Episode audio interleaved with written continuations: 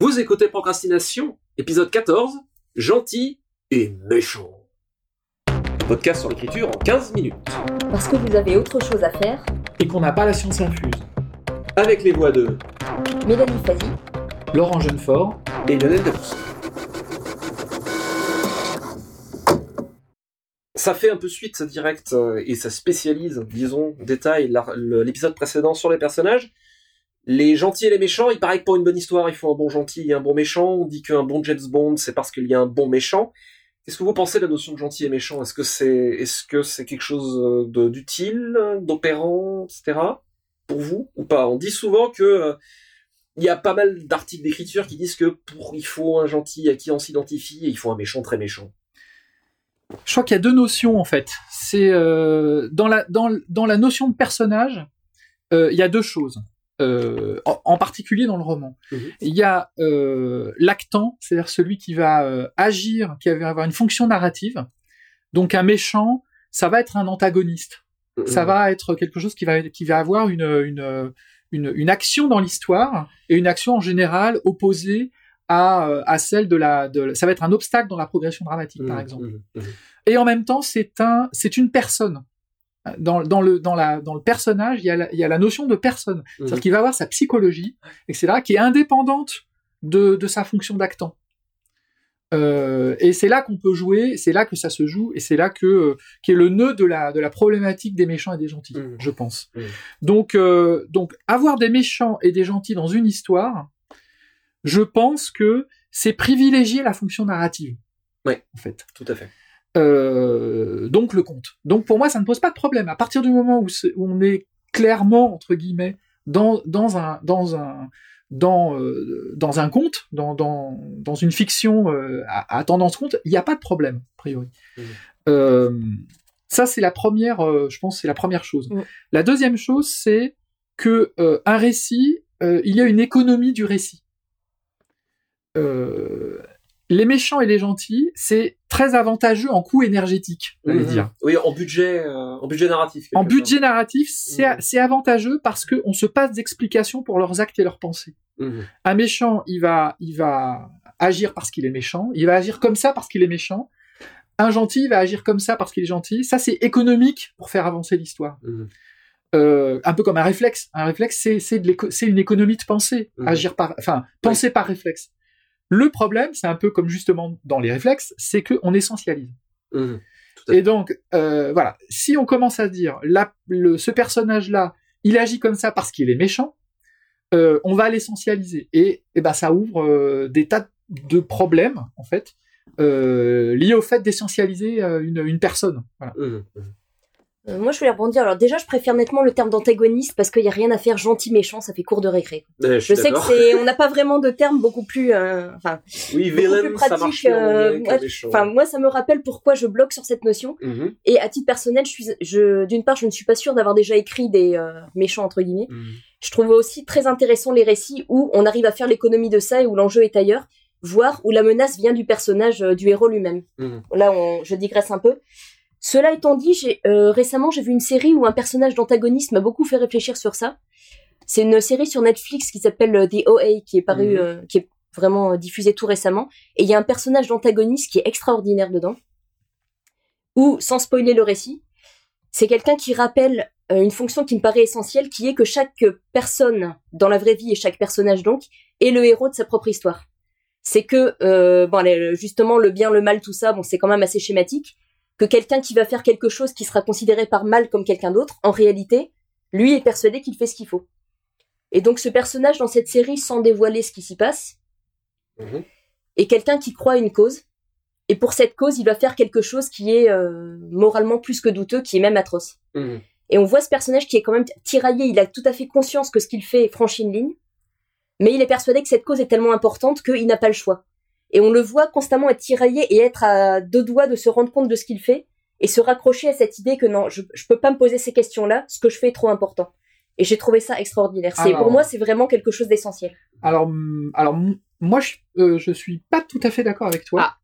Euh, parce que, euh, d'abord, de dire qu'il y a finalement, il n'y a pas de méchants, il n'y a pas de gentils, il y a que des, il y a que des antagonistes ou des protagonistes. Euh, je pense que c'est, mettre de côté la norme morale. Or, dans une histoire, une norme, c'est une sorte de d'espace commun. Mhm. C'est mhm. presque une sorte de définition d'une norme, une norme morale définit un espace commun, qui est un, espace euh, abstrait intellectuel, euh, mais c'est un espace commun dans lequel euh, se évoluent les, personnages justement. si chaque personnage, on, finit par, par établir que finalement ils ont leur propre norme, mais qui ne devient plus une norme finalement, puisque ça ne mhm. vaut que, que pour eux, il n'y a plus cet espace commun. Or la tension, la tension dramatique, elle vient aussi de la confrontation à un espace commun, de la, de la singularité à un espace commun. Donc, euh, donc, et, donc, si on se dit ah oui, mais ce personnage-là, il a sa propre morale finalement, ses propres enjeux, ses propres intérêts, et de ne faire plus des personnages que les porteurs de ses propres intérêts, euh, on va éliminer un, truc intéressant qui est le, le, décalage par rapport à sa propre norme. Et donc, par exemple, un personnage n'est jamais aussi intéressant que justement, comme tu disais, euh, un méchant tenté par le bien et vice versa, un, gentil tenté par le mal, c'est intéressant, mais ça veut dire que qu'il a conscience que qu'il n'est pas tout seul, et donc et donc il va agir, il va agir par rapport à une norme morale. Donc donc, donc il faut peut-être pas évacuer le terme de gentil méchant euh, sous prétexte que ça a l'air d'être manichéen. Euh, comme ça, parce qu'en fait, une norme morale, c'est aussi une, une, même si je la défends pas, euh, je, je suis pas un moraliste, je, je, définis ça plutôt comme un comme un espace de tension en fait.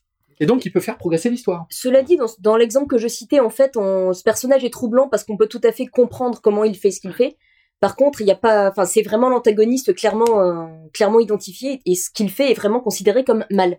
Mais ce qu'il fait est mal. Ce n'est pas le personnage est méchant. Pour moi, il y a une notion il y a une nuance entre les deux. Moi, je, suis d'accord et pas d'accord avec vous, en fait. Euh, le, je suis tout à fait d'accord avec la notion, pour moi, de protagoniste et d'antagoniste. On suit le protagoniste qui a la volonté active dans l'histoire. Euh, pour reprendre ce que je disais dans l'épisode précédent, pour moi, le, le, cœur du personnage est dans ce qu'il veut et dans d'où il vient. Euh, et l'antagoniste s'y oppose. Après, la morale qu'ils ont leur est personnelle. J'ai même noté, euh, moi aussi, tout le monde est le héros de sa propre histoire. Mais euh, l'écriture et la narration et amènent le lecteur à être actif et donc à et retrouve ton espace de norme. Mais, mais pour moi, la, la, la norme et leur rapport à la morale et donc avec le fait d'être gentil méchant euh, va se faire dans le, le presque dans un, rapport méta, c'est-à-dire entre ce que les personnages vont faire et ce que ça va susciter comme interrogation euh, chez, le, lecteur ou chez le spectateur. Euh, dans ce, il y a, y pour moi c'est l'exemple qui tu parlais de, de VOA que j'ai pas vu, VOA que j'ai pas vu.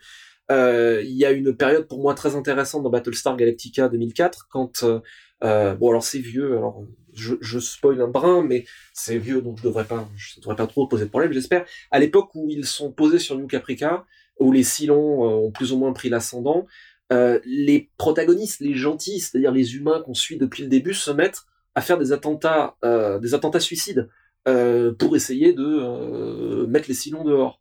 Et c'est à l'époque où, c'est à l'époque de la, de la, plus ou moins, si je me trompe pas, c'est à l'époque de la guerre en Afghanistan, où il y avait la même chose. Et le fait que alors ça, c'est quelque chose. Si vous regardez BSG aujourd'hui, c'est il y a, y a plus ce lien avec l'actualité qui était quand même très fort à l'époque. Et, euh, le fait que les gentils le fassent, pour moi, il n'y a pas de y a pas a pas de discours moral derrière. En tout cas, pas pas je l'ai pas perçu comme ça de la part des scénaristes quand ils le font en disant regardez c'est bien parce que c'est les gentils, c'est pas du tout ça. C'est les personnages sont poussés par une certaine situation à faire ça et ça pousse le spectateur américain à se dire regardez qu'en pensez-vous? Et, et, pour moi, l'espace avec la, la, norme, la norme morale, elle, elle, elle, elle, il se trouve là et sur le, le rapport aux questions presque, plus que ça pose. Et euh, c'est pour ça que je, je, suis un peu entre les deux. Euh, mais ça en couvre tout le spectre. Oui, mais mais en tout cas, oui, les les les, les conflits quelque part deviennent finalement beaucoup plus intéressants pour moi quand euh, quand ils se complexifient de cette de cette manière-là. Euh, Dark Vador, il est beaucoup plus intéressant quand on apprend que c'est le père de Luke quelque part. Au début, alors oui, il est cool, il est noir, il a un sabre laser rouge, il tue Obi-Wan Kenobi, waouh. Mais mais bon, au bout d'un moment, euh, euh, ça devient un, mal désincarné. Il devient finalement beaucoup plus attachant en un sens quand on a cette histoire justement de chute qu'on découvre dans dans l'Empire contre-attaque et dans Et dans, dans Retour du Jedi, bon, j'espère pas avoir spoilé. Hein. C'est plus facile en fait quand on est dans un espace imaginaire comme la fantasy, euh, Oui, la science-fiction, parce qu'on est plus proche du conte. Mhm. Donc on peut euh, tout à fait avoir, euh, euh, j'allais dire, donner à son à, à son histoire euh, une, une sorte de portée euh, psychanalytique. À ce moment-là, les méchants, ce sont des instances psychiques. C'est le ça.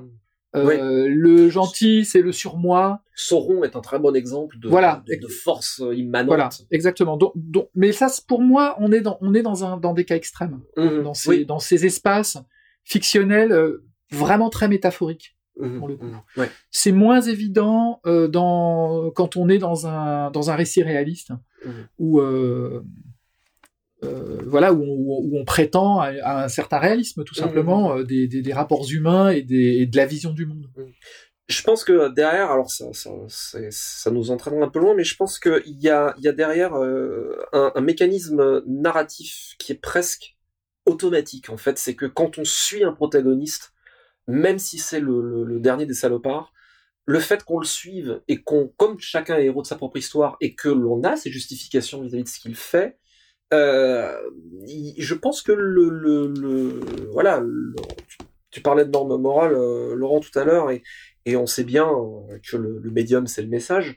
On peut orienter la perception du lecteur rien qu'en se mettant aux côtés d'un protagoniste. Et quelque part, je pense que pour revenir sur donc la notion finalement de bien et de, mal, donc très mani- manichéenne, hein, mais morale derrière de, de, de l'écriture, je pense que mine de rien, l'auteur a une responsabilité morale concernant le point de vue qu'il va choisir d'accompagner et à la manière dont il va le faire. Parce que oui, tout le monde est héros de sa propre histoire, donc à la rigueur, on peut justifier tout et n'importe quoi. Et si on prend un personnage qui est complexe ou même carrément euh, discutable, euh, ça peut être rigolo, ça peut être fun, notamment quand on est dans un contexte de fantasy ou d'imaginaire, où euh, il y a, un, écart vis-à-vis du monde réel, donc on a quelque part moins de responsabilité historique, mais on a quand même une responsabilité morale de ce qu'on va présenter comme étant justifiable. Je dis pas qu'il faut se censurer, mais que ça peut être intéressant. Et à mon avis, c'est une responsabilité qu'on a de, de, de garder en esprit en se disant, je choisis de présenter ça. Est-ce que, euh, est-ce que j'en suis bien conscient? Mais il y a une jouissance de la il y a une jouissance de suivre les méchants. D'ailleurs, Oui. c'est c'est ce qu'on dit souvent. Hein. L'histoire est réussie quand le méchant est bon. Mhm. Et il n'est jamais aussi bon que quand il dit des choses vraies aussi. Oui. Le méchant, dans beaucoup de, de, de, de thrillers, euh, c'est celui qui va se permettre de dire des choses que le politiquement correct ne permet pas de dire. Mhm. Mhm. Ça va être donc et donc on va on va trouver le méchant euh, euh, attachant et intéressant. Euh, le méchant dans, dans Die Hard, il a Mhm. cette fonction là qui est vraiment cathartique. C'est c'est libératoire de l'entendre dire euh, certaines choses. Donc, euh, donc, donc voilà, il y a cette dimension-là chez le méchant que le gentil ne peut pas. euh, voilà. Et il y a tout un aspect, alors c'est peut-être plus dans le fantastique qui est vraiment le, le- le domaine qui m'intéresse, où on va av- avoir des personnages qui vont basculer de l'un à l'autre. Et un exemple qui me revient tout le temps en pensant à ça, c'est Shining, Mhm. où d'abord l'antagoniste au départ n'est même pas un personnage, c'est l'hôtel. Oui.